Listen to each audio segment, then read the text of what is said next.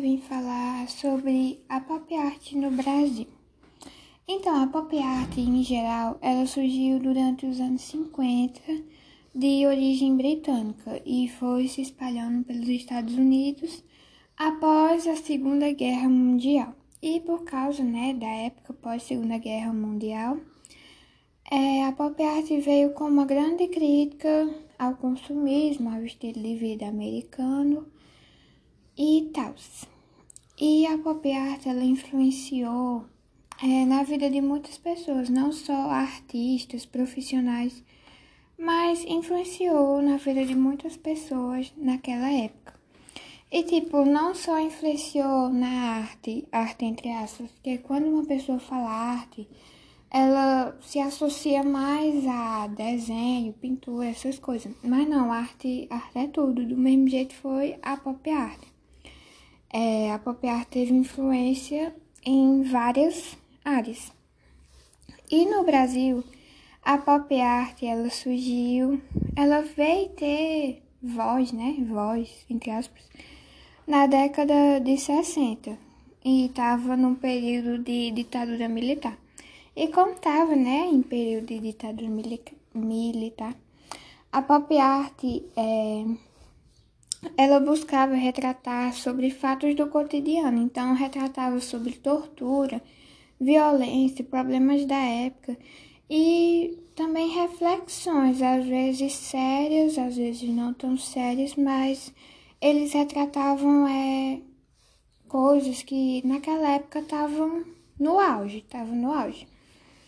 E quando uma pessoa pensa em pop art, a pessoa sempre pensa em, em coisas tipo abstratas. Abstratas. É como cores muito vivas. Tipo assim, a composição.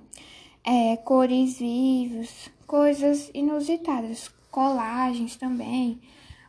É, as imagens nem sempre estão tão alinhadas, às vezes foge do pra, padrão e também signos, símbolos, figuras de pessoas que foram importantes, foram famosas.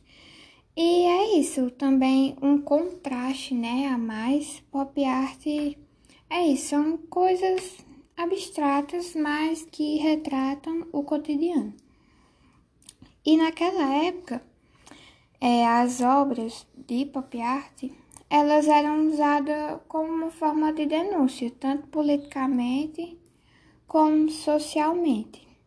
E por causa, né, dessa abstraticidade, eu não sei como é que fala, por causa, né, dessa grande quantidade de elementos, é o que as pessoas, tipo, mais gostam, mais cria conexão com o público.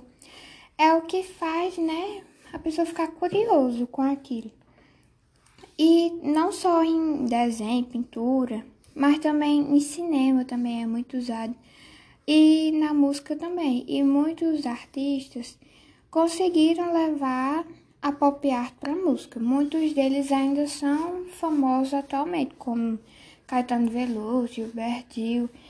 Eles foram artistas que naquela época já tinha a pop art e eles conseguiram levar a pop art pro, pro lado musical. E eu acho que até hoje existe. Pronto, só isso. Hum. Obrigada. Espero que ainda considere minha nota. Desculpa a demora.